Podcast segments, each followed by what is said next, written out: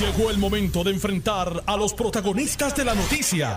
Esto es el podcast de En Caliente con Carmen Jovet. Buenos días, estamos en vivo, el programa es para ustedes. Esto es En Caliente por Noti 1630 y por el 94.3 FM. También nos puedes ver y escuchar a través de notiuno.com, diagonal TV, audio y vídeo.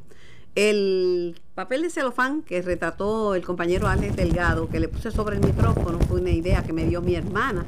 Eh, me dicen que en España también lo están haciendo, que bueno, pero yo lo tomé de mi hermana, que me dijo, le pedí, vamos a comprar una de estas, eh, estos protectores que se le ponen a los micrófonos, que son de foam, que evitan ruidos y además que protegen el micrófono, pero como acumulan bacterias, vamos a, mándamelas a comprar por internet. Me dijo, mira, mientras tanto, utiliza el papel de celofán, del mismo que se usa para envolver los alimentos que, quedan, y lo puse y me, creo que me va a dar resultado.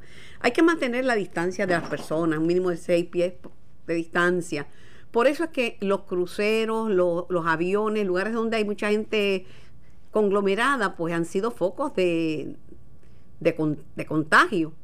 Eh, aquí no es cuestión de echarle la culpa a nadie, pero ciertamente que el virus camina, el virus viaja y ha viajado a través de los aeropuertos y a través de, los mares. Por eso es que se le pide a la gente, ¿verdad? La prudencia cuando está en un crucero y por eso es que se supone, eh, ¿verdad? Que, que si tienen síntomas que no, que no se bajen y que tengan un control epidemiológico en el, en el, en el barco. Pero lamentablemente esto es una cosa nueva, no es muy conocida y, lamentablemente pues se hicieron cosas mal. Por ejemplo, mandar a un hospital general en Mayagüez a un paciente con síntomas de coronavirus no es la mejor solución.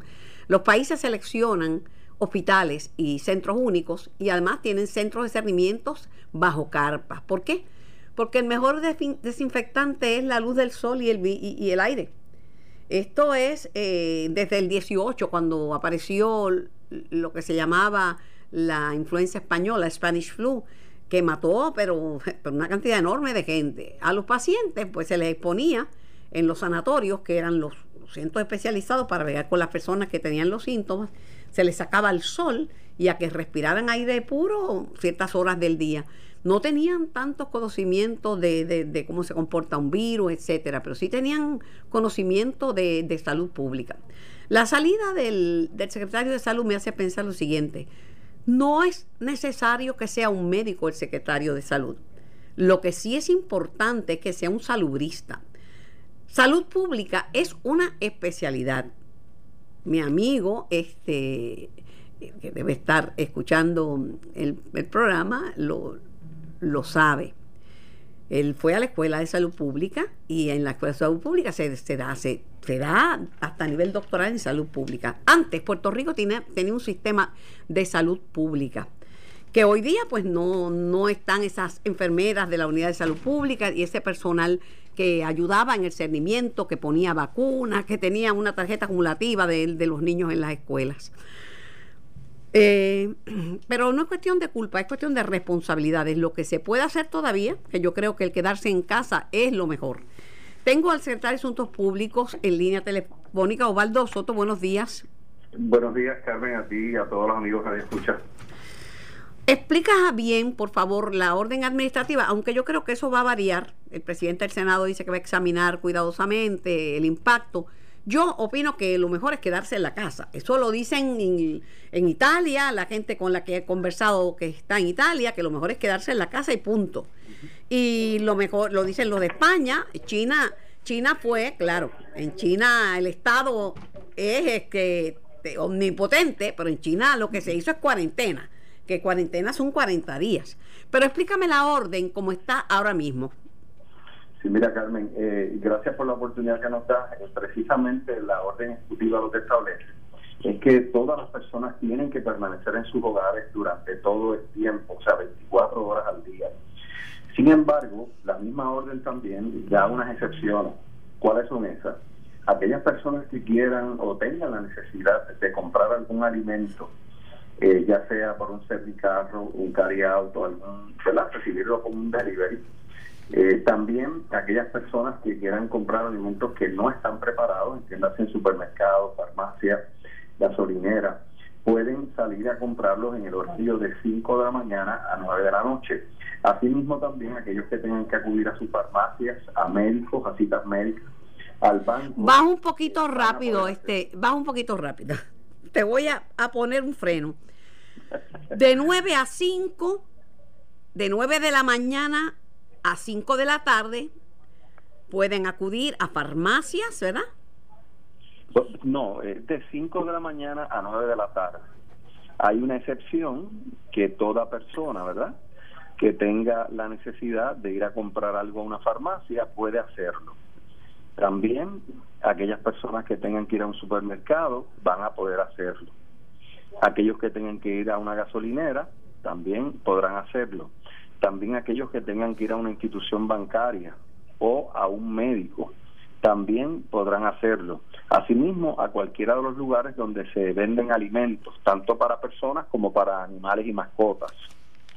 Eh, pueden, pueden salir a hacerlo, pero la orden establece, ¿verdad?, que todo el mundo debe permanecer en sus hogares y que sean las excepciones, que sea para estas razones que si usted tiene que salir de su casa, usted y no hay que ir todo, todos los días. Mira, yo no voy a ir a buscar desinfectantes, eh, toallitas eh, sanitarias para limpiarme las manos, porque no hay nada de eso en ningún lugar.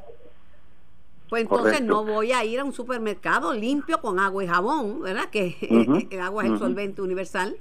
Si me queda un poquito de cloro, pues echaré cloro para limpiar las superficies metálicas. Ahora salió que hasta los pisos se quedan, con una buena medida, Osvaldo, es que uno tiene dos pares de zapatos de uso, uno con uno está en la calle y cuando llega, pues en el balcón se cambia los zapatos, como hacen en Japón y otras culturas. Claro, claro. Eh, hay, medidas, ¿verdad, Carmen, que tienen que tomar nuestro, nuestros hermanos puertorriqueños en sus hogares, eh, en sus áreas. Estas medidas, eh, recuerden que es una, es una medida novel, ¿verdad? Esto nunca había pasado en Puerto Rico, este tipo de toque de queda por una emergencia de salud. Eh, y es normal que hayan dudas, hayan preguntas, hayan cuestionamientos, eh, pero la gobernadora de Puerto Rico, Wanda Vázquez, lo que ha hecho es tomar todas estas medidas previsorias para contener eh, el que el virus pueda seguir propagándose alrededor de todo Puerto Rico y contenerlo y de esa manera no tener noticias tan trágicas como las que escuchamos hoy de los hermanos en Italia, que en un día murieron más de 300 personas. Bueno, me escribe un radio escucha, yo me quedo en casa porque tengo energía solar y baterías, hay que favorecer la tecnología, no está saliendo a comprar combustible, es verdad. Si todo el mundo estuviera, y esto va a ser bueno para el ambiente, porque con este toque de queda, por decirlo así, Osvaldo Soto, y público que me escucha, nos vamos a dar cuenta cómo nosotros contaminamos al, al sobrepoblar los lugares, al todos esos automóviles contaminando, porque es es combustible fósil que contamina. Con el tiempo, Con el tiempo los carros, ya mismo en, Inglaterra, en unas áreas de Londres, exigen que sean eléctricos para que, para que no contaminen. pero Y las medidas eh, o sistemas de energía renovable son una gran alternativa eh, para que las personas verdad tengan eh, sistemas alternos. pero lo cierto es verdad que esta emergencia del COVID-19 y, y, la declaración de nuestra gobernadora eh, va alineado eh, eh, consono a las circunstancias que tenemos, no, es la misma circunstancia. Están diciendo, Osvaldo, que viola la Carta de Derechos, que es anticonstitucional, que, que hay que interpretar la orden ejecutiva. Sí, como, como te mencionaba, hay, hay varios planteamientos, ¿verdad? Esto es novel, nunca antes había ocurrido. Eh, la, la orden ejecutiva es específica, tiene, tiene unos renglones específicos como los que yo te he mencionado, de personas que sí pueden salir a la calle durante este periodo y quienes no. Por ejemplo, los centros comerciales, Carmen, no pueden abrir en ningún momento. Los cines tampoco, los teatros, los casinos, en los gimnasios, por ejemplo, los bares eh, tampoco van a poder abrir en ningún momento. Te digo lo siguiente, Osvaldo, hablo con el secretario de Asuntos Públicos, le digo Osvaldo, lo conozco de bastante tiempo y siempre ha sido Osvaldo, pues espero que ahora que eres secretario de Asuntos Públicos siga siendo Osvaldo, ¿verdad? Así es, siempre, Osvaldo, no, hay cambios aquí. Aunque es hasta el 30, eh, se sabe que el comportamiento de este virus, eh, como que no conocemos, eh, es raro, pues hay personas asintomáticas, o sea, que no tienen ningún síntoma y, y, y, lo, y le aparecen a los 21 días. Aunque hasta el 30, yo te digo que el gobierno no, no debería descartar esto para las, las primeras semanas de abril, porque nosotros estamos, tenemos cinco personas, ¿verdad?, positivas. Es el momento de tomar control extremo para poder coger las cosas con calma después. Italia no, no tomó control, por eso es que tiene una situación como la que tiene. En España, lamentablemente, fallaron. Este, eso está por, por el 30, pero, pero, eso no puede ser escrito en piedra. Lo que esté hasta el 30 va a depender de lo que ocurra estas dos semanas. Claro, claro está, Carmen. Eh, eh, tienes mucha razón. Eh, y por eso es que la gobernadora ha tomado todas estas medidas, medidas que también han sido consultadas con el sector privado, con los médicos, eh, con diversos sectores, ¿verdad? Pero obviamente tenemos, el gobierno de Puerto Rico tiene una responsabilidad, nuestra gobernadora está bien comprometida, ha estado incansablemente trabajando con este asunto eh, durante largas horas, ¿verdad? Porque son medidas que pudieran parecer antipáticas a algunas personas, pero aquí se trata de vidas humanas, de, de cada uno de nuestros hermanos me, dicen que hay personas que no están haciendo caso. Yo te voy a decir una cosa. en el momento en que las multas no sean una cosa aislada y sean una realidad, la gente se va a dar cuenta que esto es serio. Es lamentable pues, porque no debía ser con una multa que la gente eh, tomara conciencia. Pero cuando se ponen estas órdenes no son para vacilárselas, son para tomarlas bien en serio, ¿sabes? Hay una, la policía de Puerto Rico arrestó una, tiene detenido una persona en Orocovis que anoche y en la madrugada se negó, ¿verdad? Obstruyó la labor de la policía para, para orientarlo y, decirle, mire, usted está en incumplimiento de la orden ejecutiva. Pues la persona se, se obstruyó la justicia y está detenido en el cuartel de Orocovis a esos fines. Así que esto es un asunto muy serio, Carmen. Las personas se exponen hasta seis meses de cárcel o cinco mil dólares de multa. Tengo el, las dos grandes preocupaciones son las escuelas, los niños ya desde la semana pasada yo había hablado con la presidenta de la Asociación de Escuelas Privadas y ellos estaban dando desde la semana pasada o antes eh, educación a distancia, remota. este, los niños no son los más higiénicos del mundo. O sea que los niños tocan todo, se echan la mano a la boca, juegan, este, se ensucian, llegan que uno tiene que meterlos bajo la ducha. Por eso cerrar las escuelas o enseñar a distancia ha sido la alternativa porque esos niños contaminan y ahora hay muchos niños bajo el cuidado de sus abuelas. Mira, son están a riesgo de contagio a los niños porque no toman las medidas y porque muchos de ellos no tienen el sistema inmunológico totalmente, tú sabes, desarrollado. Eh, pueden tener, aquí hay muchos niños asmáticos, muchos niños con el sistema comprometido y muchos niños con, con otras condiciones. Segundo, los viejos. Ustedes, familia, tiene licencia a los centros para envejecientes. Cuando María ahí fue que murieron, pero murieron por falta de luz. Por eso es que esos centros debían estar energizados de forma solar para que nunca le falte la luz. Porque cuando no hay luz falta combustible y esas personas van a estar aisladas porque le están recomendando cero visitas. En Estados Unidos tú saludas a un adulto mayor por un cristal y una llamada telefónica en el horario que te diga el centro. ¿Qué va a pasar aquí con los adultos mayores y con los niños de las escuelas? Pues mira, eh, con los niños en las escuelas, eh, el Departamento de Educación ya ha habilitado la plataforma en línea para que los maestros envíen las tareas y los, ya sea verdad que a través de los padres o los encargados de estos menores puedan proveerle a los niños el acceso eh, online para que ellos hagan y tomen las tareas del curso proveniente de, de, acuerdo al grado en que están, ¿no? Así que ya ahí estamos actuando de manera afirmativa eh, con respecto a los adultos mayores y pero las escuelas van a permanecer cerradas o algunas totalmente sí. Porque tienen que estar totalmente cerradas. totalmente cerradas. incluyendo Carmen incluyendo las privadas eh, no, las, privadas lo hicieron primero porque las primeras las primeras eh, comenzaron educación remota desde antes porque pues porque sabían este pero es importante es importante que lo hagan ahora sí. definitivamente. Y sobre los adultos mayores, eh, déjame decirte que el Departamento de la Familia ha estado activo visitando los centros, eh, orientando y, nosotros también, porque eh, como tú bien decías, tenemos que crear conciencia. Si yo como padre hoy trabajo en algún lugar de los que están dispuestos y disponibles para trabajar, ¿verdad? Los que mencioné ahorita, yo no puedo dejarle mis niños a los adultos mayores, tengo que buscar otra alternativa eh, porque eh, realmente no sabemos si, si uno de los niños puede estar contagiado y afecte a los adultos mayores, que son la, la, comunidad más vulnerable en este momento. Y que son muchos, porque si, tú los pones de 60 años para acá, de 60 años arriba, podríamos estar hablando de un 20% de la población. Con que con que el 1% se, enferme, ya colapsa el sistema porque no hay tantas camas y los ventiladores y todo lo que... No las hay, no los hay. Correcto, correcto. Así que este, eh, precisamente por eso es que estamos haciendo toda esta exhortación y yo eh, te agradezco mucho esta oportunidad eh, que tú nos das para exponerlo, porque a medida que demos más y más información, la gente va a estar mejor informada y va a poder mantenerse en sus hogares según las instrucciones de la, de la propia orden ejecutiva yo espero que la gente respete esto. Este, tenemos que salvaguardar a nuestros adultos mayores, tenemos que cuidar a nuestros niños, tenemos que aprender a quedarnos en casa tranquilos. Si tiene patio, saque los niños al patio.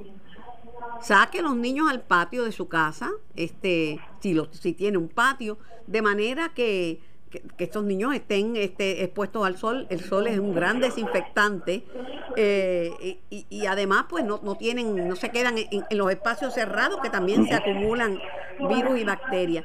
He, escuchado muchas informaciones que en el sentido de que esta, de que esta medida, la, la orden firmada por la gobernadora, mire lo que me escriben, me escriben que eh, esa orden que va en, en contra de la Carta de Derechos del Ciudadano. Eh, yo no yo no sé, ¿verdad? Pero no sé, dice esto esto aplica cuando cuando hay una ley marcial, etcétera, pero no se les puede restringir, pero yo yo pienso que en este momento este por el bien de todos tenemos que ser un poquitito más no sé todos tenemos una responsabilidad, Carmen, y todos tenemos que ser responsables al momento, ¿verdad?, de comunicar y dar unas instrucciones o no. Estamos en medio de una emergencia de salud. No está haciendo viento, no está lloviendo, gracias a Dios tampoco está temblando la tierra, pero tenemos una emergencia real. Hay cinco casos confirmados de COVID-19 en Puerto Rico, eh, eh, cinco casos más adicionales sospechosos y lo que queremos es contener a nuestra población para que este virus no comience a contagiar a otras personas y contenerlo lo mayor posible. Y créame que el gobierno está tomando todas las medidas. Hoy mismo comienza la Guardia Nacional a tomar temperatura en el aeropuerto internacional y hacer un seguimiento de todos y cada uno de los pasajeros 24 horas al día que entren por el aeropuerto Luis Muñoz Marín. ¿Tú sabes lo que pasa? Que el problema con este virus es que puede la persona tener ningún síntoma y estar, estar positivo a coronavirus. Mira, yo te digo que lo que lo que pienso y creo que esto ha estado muy bien, pero pienso que se falló con el tema de los cruceros. Hay tres personas que son positivas y vienen de crucero. Esto en Estados Unidos, en San Francisco, no dejaron bajar los cruceros. Yo no sé aquí por qué los dejaron bajar, porque uno no tiene, por más esfuerzo que haga el gobierno de Puerto Rico, no tiene control después que salen de un crucero no tiene control a quién saludan, dónde se meten y esas mismas personas no saben si, son positivos o no. Eh, Mira, sobre eso, Carmen, te puedo decir que la gobernadora eh, implementó unas medidas cautelares, por ejemplo, eh, que una hora antes que los cruceros cuando podían entrar, porque ya no pueden entrar desde el pasado, desde el ayer domingo, ¿verdad?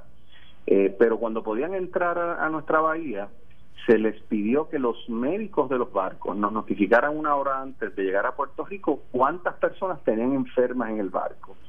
Eh, una vez recibíamos esa notificación, determinábamos junto al Departamento de Salud, la Autoridad de los Puertos y el CDC si se le permitiría o no la entrada a ese barco. ¿Qué ocurrió? Que el sábado negamos la entrada a un barco que tenía eh, más de 2.000 pasajeros. ¿Por qué? Porque allí traían dos personas que tenían influenza, eh, según lo que decía el médico del barco, y en ese mismo barco se contagió la semana anterior una ciudadana de Canadá que visitó Puerto Rico en ese mismo crucero. Así que hemos tomado las medidas previsorias para, para evitar el contagio y vamos a seguir muy atentos al desarrollo del comportamiento de la ciudadanía porque eh, Carmen, vuelvo y te repito, esto es una, una situación de emergencia y queremos que nuestro país y nuestros hermanos y hermanas estén sanos y saludables. Recordemos que esta es una enfermedad asintomática. Mira, Osvaldo, esto hay que manejarlo. Y recuerdo a mi amigo Johnny Rullán que me enseñó esto. Cuando la epidemia del SIDA, yo estaba preocupada por, lo, por el SIDA. Y me dijo, olvídate del SIDA. Eh, los que ya tienen SIDA ya están enfermos. El problema es quién es HIV. Y yo le decía, pero ¿cómo lo vas a ver si no tiene? Me dice, por eso tenemos que protegernos de nuestros familiares, de nuestro esposo. Aquí hay que protegerse de todo el mundo, no de los que presentan síntomas. No de lo que, porque, porque no tienen síntomas hoy, pero a lo mejor dentro de dos semanas sí la tienen. Te traigo el tema de, de los hogares eh, para envejecientes y de la energía eh, que no dependa de nadie que venga a un hogar a, porque no tienen luz los ancianos a ponerle luz. Mire, el problema, en Puerto Rico la ley dice que tenemos que irnos renovables y hay que tener ese renglón en cuenta porque eso es lo único limpio de que podemos contar en este momento y porque el sistema es frágil.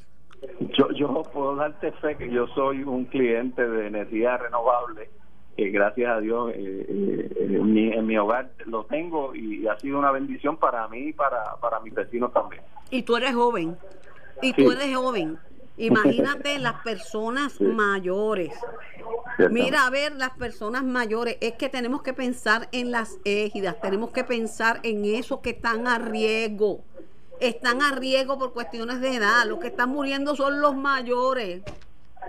Esa conciencia la tenemos que, que cuando María se morían por falta de luz, Osvaldo de mi alma se morían por falta de luz y, la luz evitaba que tuvieran sus, respiradores, que tuvieran su oxígeno, que tuvieran todo lo que utilizan. Este, hay que tener la conciencia, yo creo que hacen bien y exhorto a la ciudadanía que se quede en su casa. Mira, quedarse en la casa es una gran oportunidad para descansar, para meditar, para orar, para comer tranquilamente lo poco, lo mucho que se pueda preparar, porque tampoco es cuestión de asaltar la nevera y en un día comerlo todo. Sí, definitivamente. Este, yo creo que es una, una decisión correcta. Y te quiero dar este, este, esta opinión que no me estás pidiendo. Para ser secretario de salud no necesita ser un médico. Lo que necesita es ser un experto en salud pública, que es una especialidad distinta. La Organización Mundial de la Salud es una organización de salud pública. Nosotros necesitamos un salubrista. El doctor eh, Rodríguez Mercado es un súper especialista en su campo, le ha salvado vida a mucha gente, puede este, detectar una neurisma, aquí le salvó la vida a un compañero de nosotros, pero aquí hace falta salubrista y un salubrista no necesariamente es un médico, un salubrista puede ser un experto en salud pública. Así es un extraordinario amigo y un extraordinario profesional, así es. ¿Se fue porque quiso o lo echaron? Sí, él, renunció a la posición de, secretario, sí. Bueno, pero esto es de libre selección y de libre remoción, que las renuncias están firmadas desde antes. Así es. Bueno, gracias a Osvaldo Soto, secretario de Asuntos Públicos. Un abrazo. Gracias a ti, Carmen, y a todos los amigos de Noti1. Me voy a la pausa. Esto es importante. Quédese en su casa por favor, por usted y por los demás. Estás escuchando el podcast de En Caliente con Carmen Jovet de Noti1630. Muchas de las ideas que estoy dando, porque tenemos que protegernos, la responsabilidad es individual. Hay que cuidarse uno y hay que cuidar la familia y hay que acatar las órdenes que se dan en este día por las autoridades sanitarias. Pero muchas de las ideas prácticas que tengo ante la ausencia de de hand sanitizer, ante la ausencia de cosas para limpiar, eh, de alcohol, de toallitas desechables. Eh, ante la ausencia de esos productos, pues las ideas que tengo me las da mi hermana Edna, que me sirve de conciencia y yo obedezco a la epidemia. Ella estaba preparada desde enero. Desde que, y para los terremotos estaba preparada desde María. Eh, toda la isla en cuarentena. Tengo en línea al, al secretario del Departamento de, Hacienda de Puerto Rico, el CPA Francisco Pared. Buenos días, eh, buenos días, eh, secretario. buenos días, Carmen. Gracias por la oportunidad. Bueno, ¿cuáles son las instrucciones en Hacienda? ¿Están o no trabajando? Mira, solamente ciertos servicios esenciales del Departamento de Hacienda para darle apoyo a las agencias, dígase eh, algunos empleados del área de contabilidad central, algunos empleados del área de de Tesoro y algunos empleados de tecnología de información y la vasta mayoría ya se está preparando para, ¿verdad? buscando el equipo para trabajar eh, remoto de sus casas. Eh, servicios al público, eh, ningún... colecturías están cerradas, los servicios de eh, los puntos de servicio contribuyentes y los centros de preparación de planilla están cerrados. Sí tenemos personal eh, activado para responder eh, inquietudes a través de Suri y también tenemos personal eh, atendiendo necesidades en los puertos para que las autorizaciones de levante eh, se den oportunamente. La gente está preocupada, además de las planillas, y vamos a hablar ya mismo del tema de las planillas, de, de, multas que tienen pendientes, cosas que tienen deadline, que vencen. ¿Cuál es la cuál es la instrucción, secretaria? Todos los todos los trámites eh, ante el Departamento de Hacienda van van a ser pospuestos, si no es que hayan sido pospuestos eh, mediante las últimas dos publicaciones. Así que yo le insto a las personas que no se preocupen por el Departamento de Hacienda en las próximas dos semanas. Luego habrá tiempo para finiquitar esos trámites y para recaudar los impuestos eh, necesario. Así que en ese sentido, estén tranquilos. El Departamento de Hacienda va a estar emitiendo guías adicionales durante el día de hoy y mañana sobre trámites que pudiesen vencer durante el periodo cubierto por la orden ejecutiva. Y lo menos que, desearía, ¿verdad? Como secretario de Hacienda es que hayan personas en la calle preocupados, tratando de, eh, de resolver algún trámite con el departamento. Todas las personas, no, en nuestro deber es estar eh, cumpliendo con la orden ejecutiva establecida por la gobernadora de Puerto Rico. Así que, en ese sentido, eh, no es esencial que se finiquite un trámite con el Departamento de Hacienda en las próximas dos semanas. Y yo insto a los contribuyentes que utilicen las plataformas digitales en caso que quieran radicar sus planillas de contribución sobre ingresos que fueron pospuestas el 15 de mayo. Eh, hay unos procesos automáticos que nos pudiesen poner en posición de pagar reintegro sin que me intervención humana Así que yo invito a estos contribuyentes que en estas dos semanas pues aprovechen y utilicen nuestras plataformas digitales desde la comunidad de su eh, de igual manera los comerciantes eh, que quieran hacer un trámite de levante de mercancía eh, cubierta por la orden ejecutiva lo pueden hacer a través de Siri sin que medie eh, verdad procesos procesos manuales o movimiento de nuestro de nuestros empleados. Eh, habiendo visto eso colecturías están cerradas los puntos de servicio eh, está cerrado hasta el 30 de marzo. Las loterías de Puerto Rico no están autorizando la venta de boletos eh, para los juegos. Más tarde nos eh, expresaremos sobre cuándo se llevarán a cabo eh, los sorteos que han que ya se han vendido boletos para estas personas y lo que le pedimos es que cumplan con, con el espíritu de la orden ejecutiva establecida por la gobernadora que básicamente limita la circulación por la vía pública a personas que tengan alguna necesidad social ya sea eh, para alimentación, para tratar, eh, tratamiento médico, para comprar medicamentos. Pregunto, secretario, ¿cuáles son las instrucciones oficiales con respecto a la erradicación de la planilla de contribución sobre ingresos? Quedó pospuesta para el 15 de mayo. Sin embargo, eh, aclaro que, que los contribuyentes que quieran radicar su planilla en estos 14 días lo pueden hacer por la vía digital a través de Suri que está operando eh, pueden utilizarlo otros proveedores de servicio de planillas que el departamento suscribió contratos. Eh, sabemos que hay contribuyentes que reflejarían un reintegro en esta planilla de contribución sobre ingresos.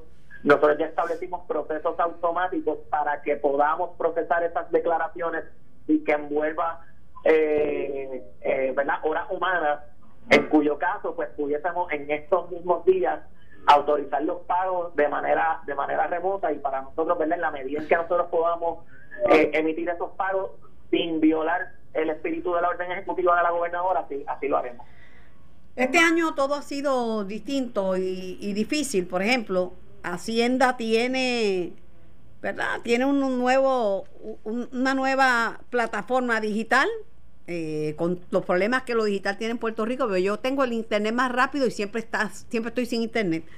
Eh, la adopción de, un nuevo sistema contributivo y encima de esto, la controversia judicial que, que a mucha gente le ha creado dudas eh, con respecto a cómo va a conseguir la información pertinente. O sea, son tres cosas que son importantes. Sí, Mira, Carmen, ya el departamento expresó eh, en consono con, con, la determinación del Tribunal de Apelaciones que, eh, que se va a aplicar no se va a posponer la implementación de la sección 1063.16 del código que establece que las compañías de telecomunicaciones, primas de seguridad y anuncios tienen que hacer sus declaraciones informativas. Este, el proceso va a ser un poco más manual de lo que, de lo que se pudiese hacer en vías, ¿verdad? De, de, de lo, ¿verdad? Eh, de, del, timing, por llamarle de alguna manera, de la determinación del tribunal de apelaciones, eh, el Departamento de Hacienda pues está reservando el gobierno de Puerto Rico eh, su, su derecho, ¿verdad?, de, apelar esta decisión del Tribunal Supremo ante, ante el Tribunal Supremo.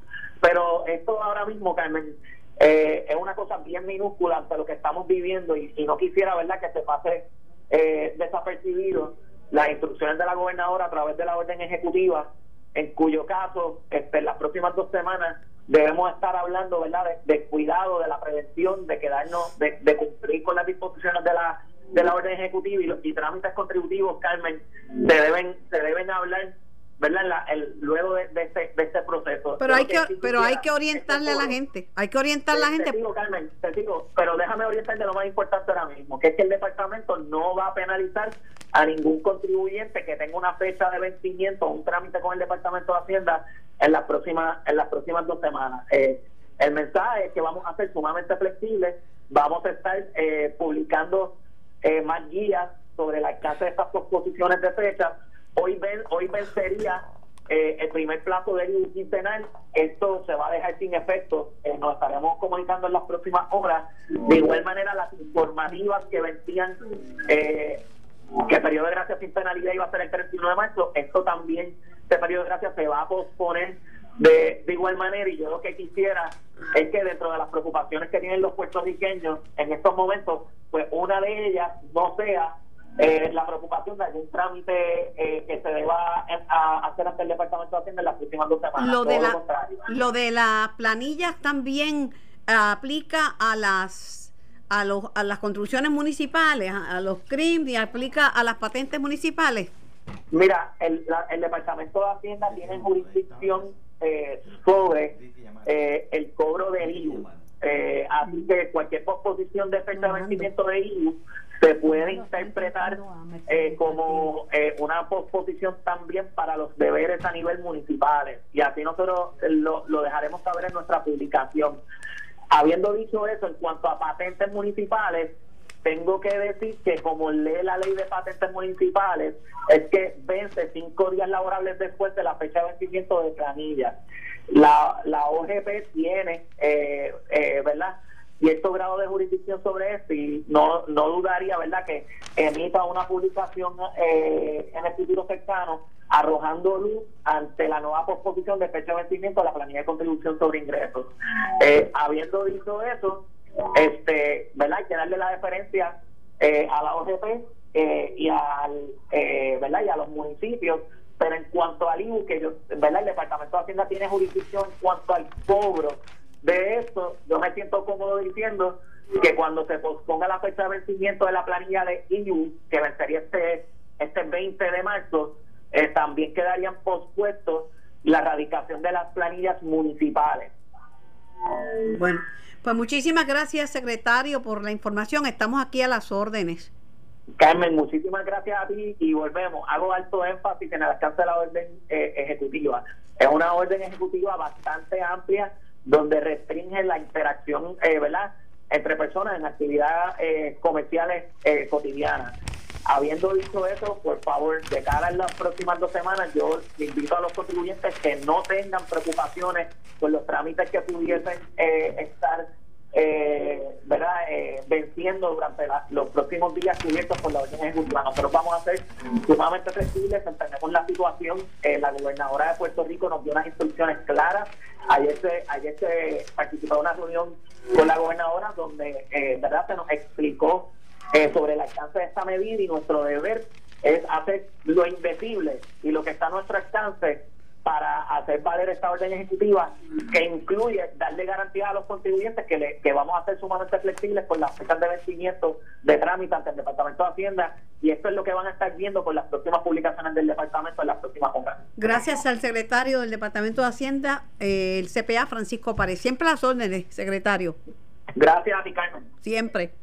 Bueno, la rama judicial también cerró operaciones, solo van a atender asuntos urgentes en medio de la cuarentena decretada por el gobierno ante la emergencia. Las labores quedan suspendidas hasta el 30 de marzo y turnos de 12 horas en la Policía de Puerto Rico. Tengo un mensaje de, de Oriental Bank. Oriental continúa ofreciendo información valiosa sobre la adquisición de Scotiabank. Por el momento, los clientes con cuestas originadas en Scotiabank deberán continuar haciendo sus transacciones en la sucursal donde abrió su cuenta. Si necesitan cambiar el cheque, con ruta y tránsito terminando en 2804 pueden hacerlo en las sucursales que eran de Scotiabank. Clientes con cuentas originadas en Oriental deben continuar haciendo las taxaciones en la sucursal donde abrió la cuenta.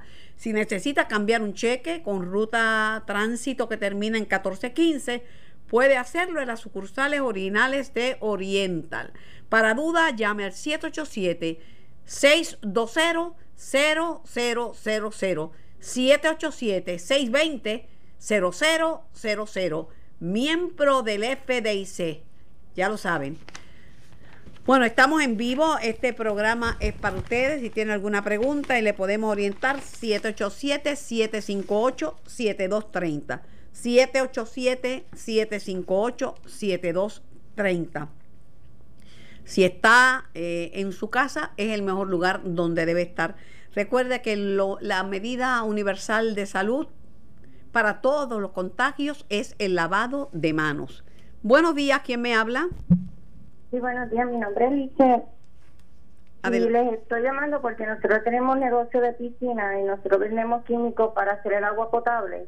Y si el agua no está potable, esas piscinas se van a convertir en un foco de infección de otro tipo de enfermedad, como bacteriana, diarrea, desintería, y otras más. Entonces, pues entiendo que, que debe ser un negocio que debe estar abierto y pues nada, quería saber si podía obtener información y dejarnos saber. Bueno, yo pienso que debe estar abierto. Debe estar abierto porque también. estamos en epidemia de dengue y las lluvias y el dengue es endémico.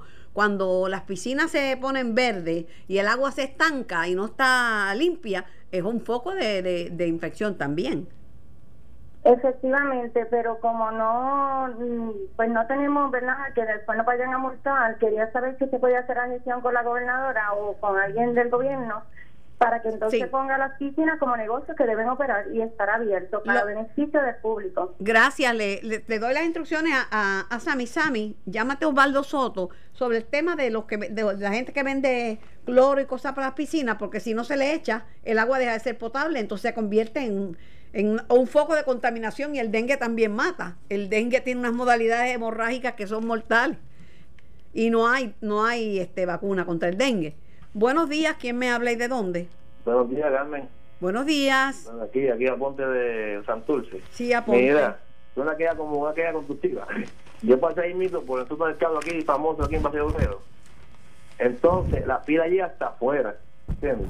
Sí. Que si quieren, no sé cómo pueden ayudar a su supermercado para que esa fila, porque si contagio no quieren que se peguen, siempre que tengan gente pegada y entran 10 panes en su supermercado, 10, y tienen 50, 100 acá afuera pegados.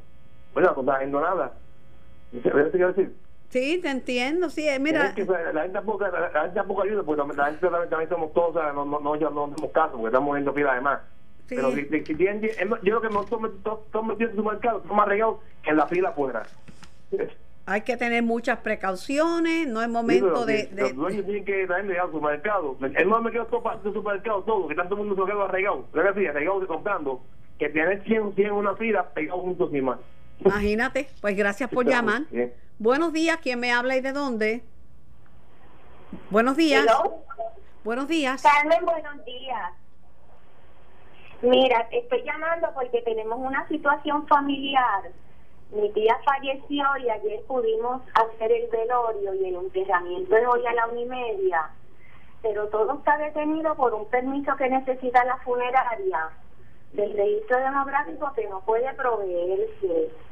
Queremos culminar este proceso lo más rápido posible y ayer mientras estábamos en el velorio se suscitaron todas estas nuevas instrucciones. Sí, y no va a haber y no va a haber y no va a haber velorio porque no quieren gente aglomerada en los sitios. Ya lo hicimos, estamos esperando No, no, pero que no va a haber velorios, ya no se pueden celebrar. Ustedes tuvieron esa oportunidad, pero ya no, ya no se va a hacer velorio. pero pero entonces estamos esperando por ese documento para poder proceder a ir al cementerio y no lo tenemos. Sí, porque las oficinas, instrucciones. las oficinas de gobierno están cercadas. La única manera es al registro, escribiendo al registro demográfico, porque no, las oficinas de gobierno no están trabajando.